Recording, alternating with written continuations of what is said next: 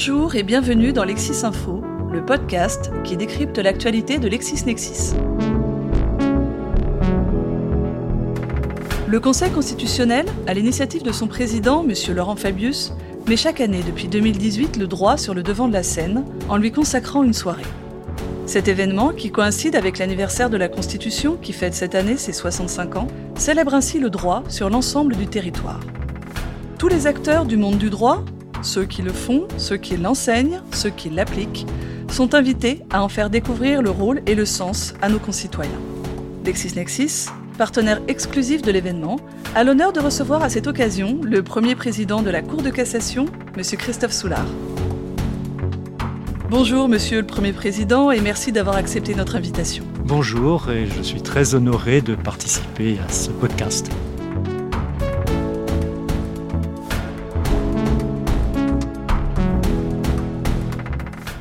Alors tout d'abord, à l'intention de nos auditeurs non initiés, pourriez-vous rappeler le rôle de la Cour de cassation dans l'organisation judiciaire française? Il faut partir de l'idée que l'organisation judiciaire est une organisation complexe puisqu'il y a 164 tribunaux, il y a 36 cours d'appel, ce qui signifie qu'il y a toujours le risque que ces tribunaux et ces cours d'appel n'interprètent pas le droit de la même façon. Et le rôle de la Cour de cassation est précisément celui-là, veiller à ce que le droit soit uniformément interprété à travers tout le territoire, ce qui veut dire qu'on aura la même règle appliquée à Marseille ou à Lille. Alors pourriez-vous nous expliquer pourquoi il est important pour la Cour de cassation de participer à la nuit du droit? Il est très important que l'ensemble de nos concitoyens connaissent mieux le fonctionnement des institutions, à la fois de l'ordre judiciaire, de l'ordre administratif, le Conseil constitutionnel, et parmi ces juridictions, donc celle de l'ordre judiciaire. Et à travers le rôle de ces juridictions, évidemment, est une conscience plus importante de la place du droit dans nos sociétés qui, au fond, régit beaucoup d'aspects de notre vie quotidienne, que ce soit les relations de travail, que ce soit les relations privées familiales, les relations commerciales, les salariés, les relations entre les salariés et les employeurs, etc. Et donc, cette nuit du droit est quelque chose qui va permettre de mieux faire connaître le droit. Et par ailleurs, nous savons qu'il y a une crise de confiance à l'égard euh, de l'institution judiciaire, mais de manière plus générale à l'égard de l'ensemble des institutions. Il faut réussir à dépasser cette crise de confiance et c'est pourquoi la Cour de cassation est très heureuse de pouvoir participer à cet événement. Alors à l'occasion de cette nuit du droit 2023, le mercredi 4 octobre, la Cour de cassation nous convie à une odyssée du droit. En quoi concrètement consistera cet événement?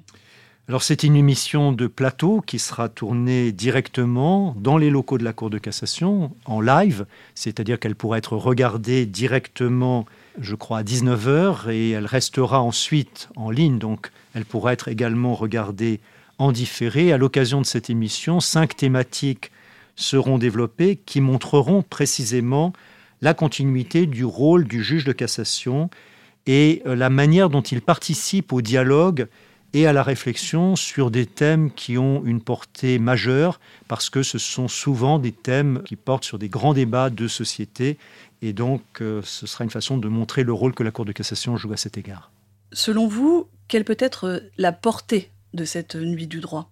La portée peut être considérable parce que la nuit du droit est regardée par euh, beaucoup de concitoyens qui, et c'est heureux, n'ont pas eu affaire à la justice. Donc c'est pour eux une façon de connaître euh, la justice, de voir les thèmes qu'elle traite, comment elle fonctionne aussi euh, dans son quotidien, et de voir que euh, les juges en général, la Cour de cassation en particulier, sont confrontés à des questions nouvelles qui vont poser des problèmes nouveaux auxquels il va falloir que la Cour de cassation, en complément ou parfois en avance par rapport aux législateurs, répondent. Il faut aussi que la Cour de cassation tienne compte des changements de mentalité qui se produisent dans la société. Donc elle adapte en permanence l'interprétation des règles de droit à ces réalités nouvelles. La haute juridiction que vous présidez met en œuvre depuis quelques années une politique d'ouverture et de renforcement de la communication à l'attention des justiciables. Quelles en sont les raisons et quels en sont les principaux axes? Il y a une raison de légitimité, une raison de transparence il est important que la Cour de cassation convainque que les décisions qu'elle rend sont le fruit d'un travail approfondi de débats contradictoires au cours desquelles toutes les opinions ont été entendues, d'abord celles des partis, mais ensuite, au cours d'un délibéré, celles des différents conseillers à la Cour de cassation. Autrement dit, il faut que la Cour de cassation non seulement donne connaissance des arrêts qu'elle rend, mais aussi donne connaissance de la manière dont elle travaille. C'est très important parce que c'est ce qui assoit sa légitimité. Elle donne connaissance des arrêts qu'elle rend par des communiqués de presse, par des analyses qu'elle fait au travers de notes explicatives. Vous trouvez sur le site de la Cour de cassation l'ensemble des arrêts qu'elle a rendus grâce à un moteur de recherche qui vous permet de trouver évidemment en fonction du thème. Et puis la Cour de cassation a aussi évolué pour rendre ses arrêts plus accessibles à tous. Elle adopte ce qu'on appelle le style direct, et puis elle a aussi considérablement enrichi la motivation de ses décisions, l'idée étant qu'il faut non seulement qu'elle pose des principes d'interprétation, et ce que je disais au début, c'est important pour que les juridictions interprètent tous les textes dans le même sens, mais il faut aussi qu'elle justifie les raisons pour lesquelles elle a retenu telle interprétation plutôt qu'une autre. Et puis la Cour de cassation a décidé de filmer ces audiences d'assemblée plénière, c'est-à-dire les audiences les plus importantes, ce qui permet à chacun de voir quels sont les thèmes que traite la Cour de cassation. Alors c'est seulement la partie publique de l'audience qui est filmée. Le délibéré reste secret naturellement, donc nous ne pouvons pas le diffuser, mais déjà la partie publique donne des indications sur le processus qui conduit à un arrêt de la Cour de cassation.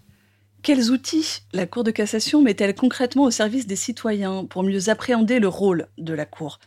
Au-delà de ces différents instruments que je viens d'évoquer, nous avons euh, des lettres de, des chambres. Chaque chambre, il y a à la Cour de cassation cinq chambres civiles et une chambre pénale. Et chacune de ces chambres publie une lettre régulièrement dans laquelle elle parle des différents arrêts qu'elle a rendus. Elle le fait dans un style clair, accessible à tous, avec des liens hypertextes qui permettent de renvoyer très rapidement directement à l'arrêt et parfois à l'avis de l'avocat général et au rapport du conseiller rapporteur.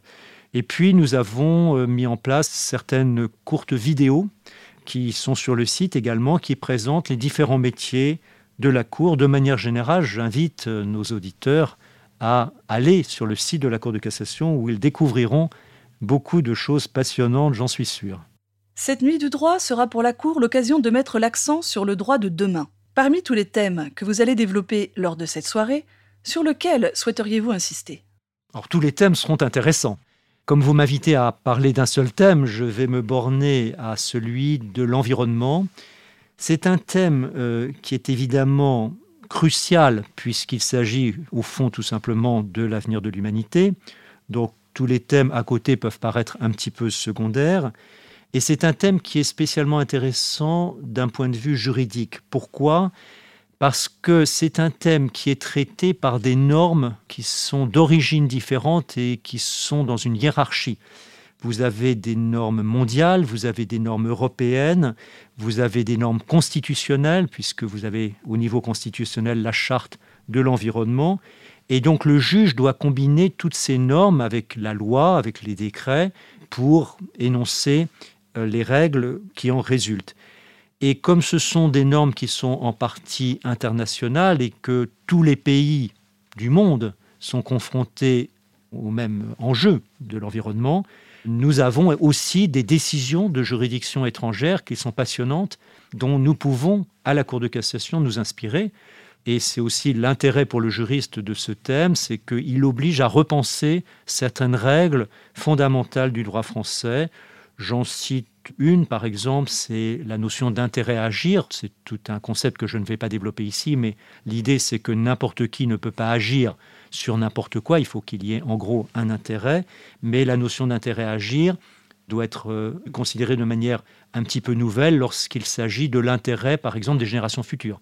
Ça oblige aussi à repenser le lien entre le temps et l'activité juridictionnelle vous avez des décisions de justice, et notamment je pense à cette décision dont je parlais à l'instant du Bundesgerichtshof allemand, qui euh, se place sur une trajectoire qui dit la règle qui est posée maintenant par le gouvernement doit être analysée au regard de ce qui se passera dans plusieurs dizaines d'années et de voir si cette règle ne compromet pas une trajectoire qui doit aboutir à un objectif recherché. Voilà, c'est une autre façon de penser le rôle du juge. Donc c'est un thème qui, à la fois, est évidemment un enjeu fondamental pour nous tous et qui est en même temps, pour le juriste, un défi en termes notamment de, de concept. Souhaitez-vous ajouter quelque chose pour conclure ce podcast, Monsieur le Premier Président?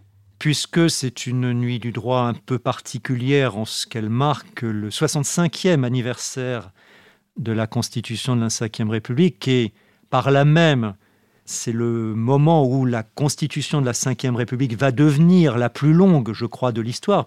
Je voudrais dire que grâce à l'instauration de la question prioritaire de constitutionnalité, qui est une procédure qui permet d'interroger le Conseil constitutionnel sur la constitutionnalité de lois déjà adoptées, y compris de lois anciennes.